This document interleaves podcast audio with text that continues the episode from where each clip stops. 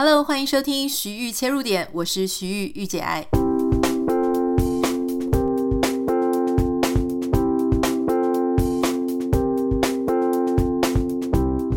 Hello，大家不知道有没有一个感觉，就是当你年纪越来越大，大概二十几呀、三十几呀，哈，逐渐你的身边的朋友呢，其实常常就会开始出现了一些变化。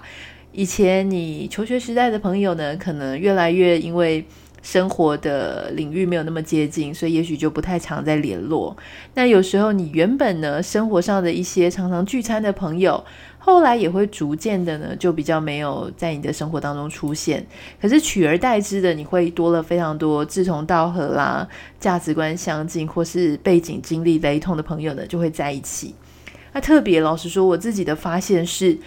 如果你是一个非常正能量的人，通常你身边越来越多，你越来越会靠近的那些朋友，也都是一些比较正能量，然后比较事情会比较乐观，比较积极进取，觉得自己可以改变很多，呃，自己不喜欢状态的那种朋友。但是如果你是那种比较负能量的，啊，你觉得很悲观，你觉得很多事情是社会的不公不义，那通常你也会吸到这些，吸引到这一些比较负能量的朋友啊，那。就讲女生的例子来讲，通常如果你是一个觉得哦，当女人很棒，我觉得我能够做很多事情的这种女人，通常你身边也会有非常多类似的个性的好姐妹哈。不管你是在公司上遇到啦，或者在社团遇到啦，做任何的活动遇到，甚至在网络你都有可能会遇到。那另外一群，如果说你觉得当女人真的好可怜哦，然后被老公欺负，被公公婆婆欺负，被谁欺负？很难翻身，然后很难被理解，然后你需要一个倾吐的苦水。通常这个时候，你身边也会挤越来越多那种呃抱怨群组这样子。所以，其实今天要讲的呢，就是一个我的一个朋友，他最近出书了，他叫凯若。凯若是一个我在网络上遇到，那我基本上常常会觉得有一些人跟我个性有一点像，但我觉得凯若基本上就是我的翻版。呃，他年龄当然是比我呃大一点点，然后他已经有两个孩子，他住在欧洲。虽然这一些各方面的外在条件看起来不太一样，但是因为我们常常在聊天，常常在互动，我们去探索彼此曾经这样一路走过来的经历呢，我们就常常会讲说：天哪，我们两个真的超像的。好，今天我想要跟你分享的就是凯若他出的这一本书哦。这本书呢叫做《爸妈不瞎忙》，其实里面讲了非常多时间管理的这个技巧。我自己没有小孩嘛，还没有小孩。那凯若呢，她非常的厉害，就是她其实已经有一个十七岁的女儿，然后一个五岁的儿子，然后她的老公呢，诶，也是这个一一个外国人。那他们呢，我觉得凯若之所以厉害，是她基本上已经创业了十七年。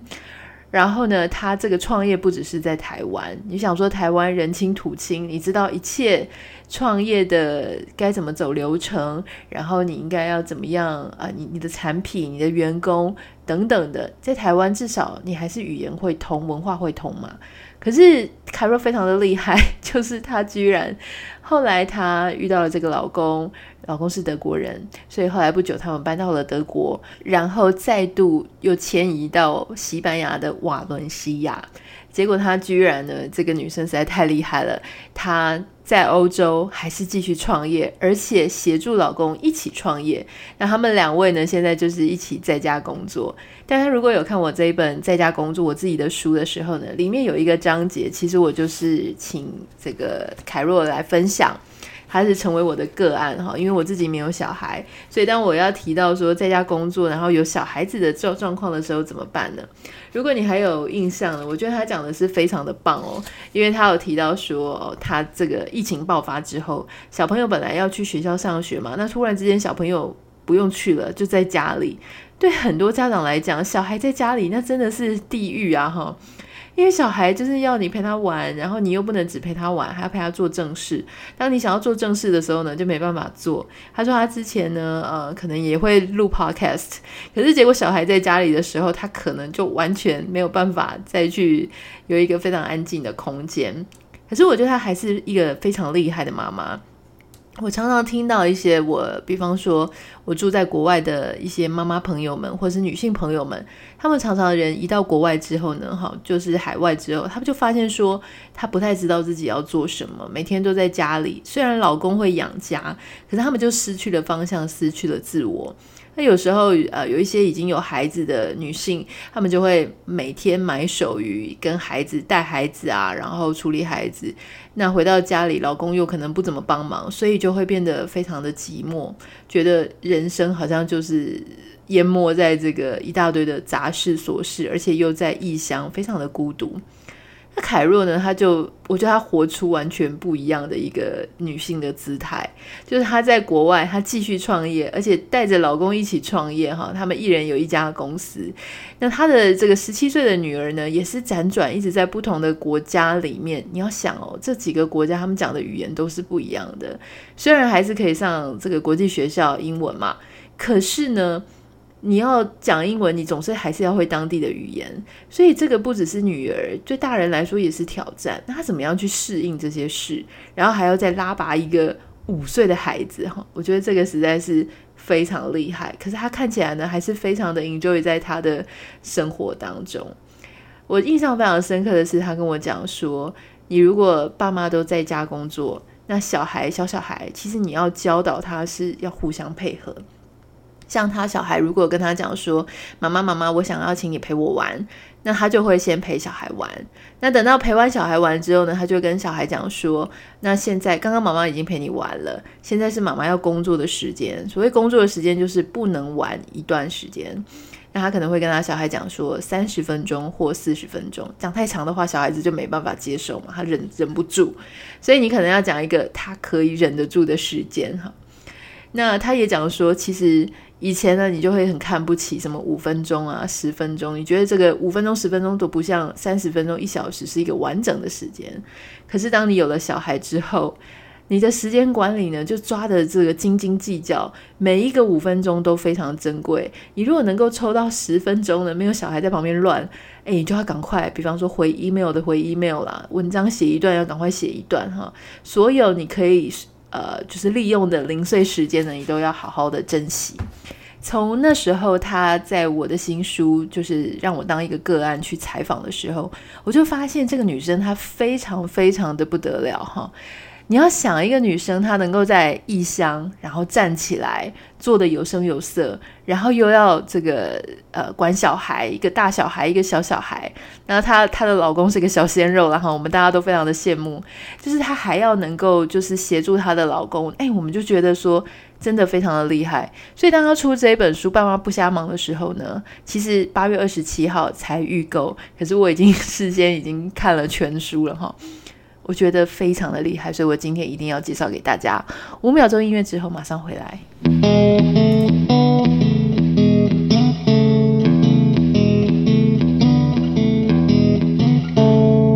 虽然凯若的这一本书叫做《爸妈不瞎忙》，可是我认为他其实并不是在教你怎么样当一个爸妈，而是他在教你怎么样管理时间。所以不管你有没有小孩子，其实都很适合看这一本书，而且我觉得最重要的事情是它的文笔非常生动，所以你看起来一点都不会累，不小心一本书就看完了。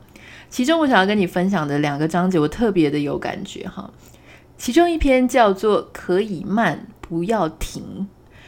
很多人呢就会觉得说，哦，如果我现在没有时间了，我就停下来；如果我现在非常的忙，我就停下来。可是常常你有没有发现，当我们在放弃一件事情的时候，就是因为我们在某一个这个时间点上面，我们停了下来，然后停了下来，停了下来就熄火了，所以我们就没有再把它呃重拾重拾起来做。那他在这个章节里面讲到他自己的一个例子哦，他说，其实他在家工作的十七年当中，哈，这十七年当中里面有十年的时间，他的身边呢都有学龄前的孩子，就是他的女儿。那大家知道，如果你身边有一个小孩子，你可能就要花很多的时间跟心力在这个照顾孩子上面。那当时呢，跟他同梯创业的朋友呢，其实都走得非常快，已经一飞冲天，甚至拼到这些公司都已经上市上柜了哈。那虽然他这个时候呢，他也会看看他身边的小孩，他觉得很可爱，会自我安慰说：“哎，我的收获不一样嘛，哈，每个人选的路不一样。”可是他说呢，他从小到大都习惯追求第一。凯若是一个非常有事业心的女生，然后学校也是念台大那种资优生，所以我可以想象哦，她有多么的不甘心。她觉得一开始非常难受，好像自己输给了身边的朋友。可是呢，她就想到说，她高中的数学老师曾经讲过一件事。当她想到这个高中数学老师讲的那句话的时候呢，她其实就觉得自己被安慰到了。他们老师说什么呢？他们说。老师问他们说：“你们知道一点一跟零点九的差别在哪里吗？”大家不要以为这是数学问题。他说：“其实后来才发现是人生的哲理，是哲学问题。”哈，大家都在讲说一点一跟零点九啊，差就是差零点二啊。哈，结果老师就告诉他们说：“诶，你要知道哦，一点一跟零点九一开始呢，的确是差零点二，可是他们自己跟自己乘十次之后。”就不是这样了。你把一点一相乘十次，它就会超过二，也就是那个答案是二点五九三七四呃四二四六哈，反正就是二点五九。可是你如果把零点九呢相乘十次，答案是多少？是零点三四八六七八四四。你如果再继续相乘下去呢，这两者之间的差距会越来越远。所以你有发现吗？一点一跟零点九，哈，我们假设以一为中线，一点一就是说你在原地，但是你多做了一步，你多做了一步，每天都多做一步。零点九是你在中线，每天都少做一步，停了一步，比别人少一点。久而久之，时间一长下来，你们两个所累积的实力跟所累积的努力就会越差越多。所以老师就说啊，你们可能觉得停顿一下没有关系，甚至因为你们都很聪明，所以你觉得退后一点没关系，反正你要用力追的时候就追上了。可是千万不要小看累积的力量哦。数学证明，当我们多付出这么一点点，日积月累就会改变一切。我觉得这个数学老师简直真的是哦，这是人生的哲理老师诶，真希望我在高中的时候也有遇到这样的数学老师。但我觉得这一件事情，关于一点一跟零点九呢，它其实在讲的就是呃，关于就是像原子习惯那样讲的，就是说，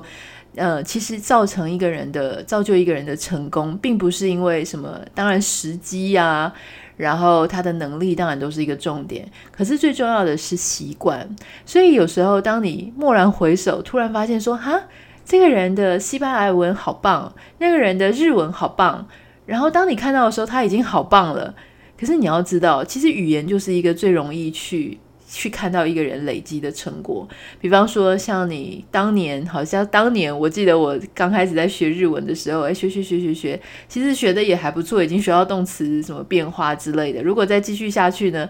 如果没有放弃继续下去的话，现在应该也很不错。可是，在某一个时间点上，你就会想说：“哦，好难哦。”然后啊，哦，最近好忙哦，所以你就没有继续下去。那语言这种东西，就是如果你不继续学，你不给自己环境，不刻意去营造一个学习的机会，那你就是会一直退步。它并不会停在原点哦，它是会退步。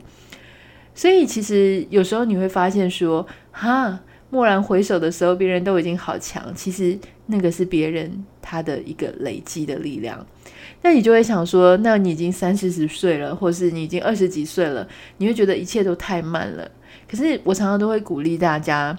如果今天你觉得你已经太慢了，学什么东西已经太老了，那你就想想看，十年后的自己，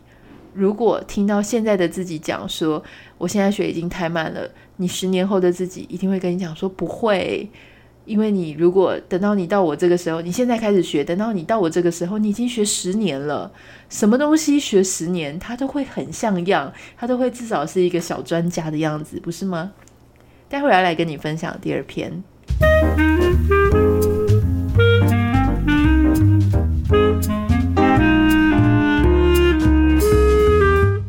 在他的这本新书当中呢，有一篇我觉得诶，也给了我很多很多的这个提醒哦。这一篇呢叫做《拒绝完美主义，拥抱完成主义》。我觉得他提到了一个非常实用的例子。他说呢，他以前常常在到了演讲的前一分钟，他都还在修改他的投影片，总觉得说还可以更好，还可以更好，然后搞得他自己跟主办单位都快要心脏病发哈。当然了，改了之后呢，会比前一版更好一点点。可是呢，就是为了那个一点点，就弄得鸡飞狗跳。他觉得其实不是很明智哈。现在他已经学会呢，他要把他的演讲跟这个分享按主题去分类。每一个主题呢，每一个分类都有一个基本的版本。在每一次演讲之前呢，他他只要去对上他的这个主题架构，然后针对那些内容做一些微幅的。增加啦，或是删改，通常这样子新的投影片为某一个机构、某一个讲题所做的投影片呢，大概都可以在一个小时内搞定。那当然呢，他这个一个小时内搞定，主办单位他就有更充裕的时间可以去做测试啦，或是可以去做一些机器上面去让大家都更多余裕可以做事。那他说他要求他自己交出去的作品，当然不可以粗制滥造。可是呢，他也不需要用到双倍啊、三倍的时间，只是为了把九十分提高到九十五分。哈，他认为呢，其实如果说有一些错误或是过时的资讯需要更新，诶，他会在这个投影片上更新。可是如果他只是想要补充一点什么小故事啦，然后增加一些小东西，其实他就不会再去改投影片，他就会在他自己讲的内容呃讲稿当中去做更新。我其实常常会觉得，因为老实说，我也是一个还蛮要求完美主义的人。因为我常常都觉得我自己呈现出来的东西就代表我，所以我会要求最好尽量可以到九十九分、一百分。可是事实上，就像凯若他在书里面讲的，如果你今天就是时间非常不允许，你也是多重身份，你的时间都是挤压出来的，你必须一定要有一些抉择，你不能所有的事情都要一百分，那你自己一定会发疯的哈。所以你必须要学习掌握一些轻重缓急。那老实说，他这讲这些事情，我是非常有共鸣。例如说，呃，如果我所有的文章或是我所有的产出，我都要做到就是百分之百一点错都不能有哈。以前我是很看不开的，我只要被人家讲说你这个字有错，或是你那个东西可以呃，就是不太好怎么样的，然后被讲一点点，我就觉得超级羞耻哈。我觉得说我真是没有脸可以再面对大家了。可是我后来事情就越来越忙，那你就这人在忙中，忙中就会有错。有错的时候呢，我现在已经学会，就是谢谢大家，谢谢大家帮我看哈。比方说，呃，有人就提到说我第一版啊里面有错字，我一开始真的是非常的丢脸哈。可是后来就学会感谢大家，因为大家并不是要羞辱你才，跟你讲你的缺点，但他是想要帮助你，让你的东西更加完美。但我觉得非常谢谢大家。那。每一件事情，他都会，大家要去判断、去衡量，不要呃让完美主义整个绑架自己。最近有几个网友，因为他听了我们的 podcast，他就开始也对做 podcast 非常有兴趣。那你知道，如果说你从来没有做过这个录音的工作，你第一次做，当然就是会觉得很紧张、很 K。那我常常都会鼓励大家说，没关系，你自己多讲几次。老实说，同样的主题，你讲三次，肯定就会比较顺了。那很多这个网友，他可能我觉得录自己讲个三次就可以录音嘛，可是呢，他们可能已经录了十几次了，他永远都觉得不满意，因为永远就没有办法达到自己呃自己心中最棒的标准。这个时候我就会说，那没关系，你知道吗？我其实录的前十集、前二十集，我自己都不怎么满意哈，我觉得我自己讲话都不够自然，因为老实说，你你在前十集、二十集的时候，你都会想要模仿。那时候你模仿的是谁呢？你可能就会模仿一些大陆的啦，哈，或是模仿一些各个地方你可以找到的 reference。可是事实上，每一个人都有他自己的特色。有一些人讲话的特色就是非常的自然，然后非常的温和；有些人讲话呢，他就非常的铿锵有力，然后咬的这个字正腔圆。我觉得每一种都有它的特色，每一种都有它的听众跟受众喜欢的族群，只是说。诶，你在越做越长久，比方说像我们已经做到五六十集了，我们就会想说，诶，我自己已经找到一个我比较舒服的 tempo，然后还有大家比较能够接受的一种调性。所以我想，很多时候呢，你可能不要要求自己第一时间就要做到一百分啊，因为你这个其实是一种执念啊。如果你第一次就要做到一百分，那你后面要怎么样追求更完美呢？哈，所以基本上我觉得，你如果能够做的话，哎，做到八十分，你做到九十分，未来你就还有慢慢给自己做进步的一个空间。而且老实说，你要抛下。完美主义，先把事情完成哈，先让事情有推进一步，你才会有第二步跟第三步的可能。否则，如果我如果要纠结说，我一定要做到百分之百哈，超级棒的，然后我才可以出书，我才可以出 podcast，我想我到现在都还在闭门造车，完全就不敢让别人看我的作品。那如果不让不敢让别人看你的作品，你要怎么得到 feedback，让自己更好呢？是不是啊？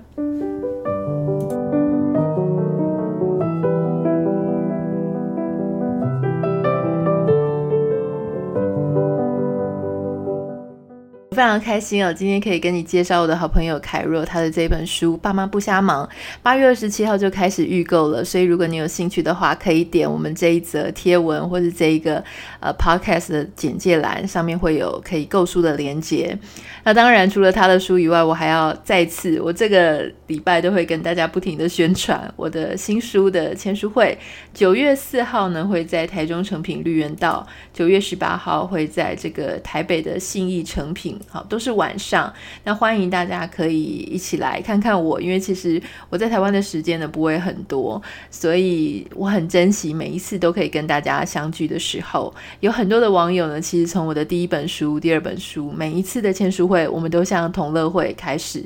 那我很欢迎，就是我们的资深学长姐们，也很欢迎新朋友，因为我知道有很多的新朋友其实是从 Podcast 开始认识我，然后觉得说，呃，也许觉得我的内容可以帮助你一些思考，也许给了你一些灵感，那我也很欢迎，就是你可以到我的签书会来，让我认识你们。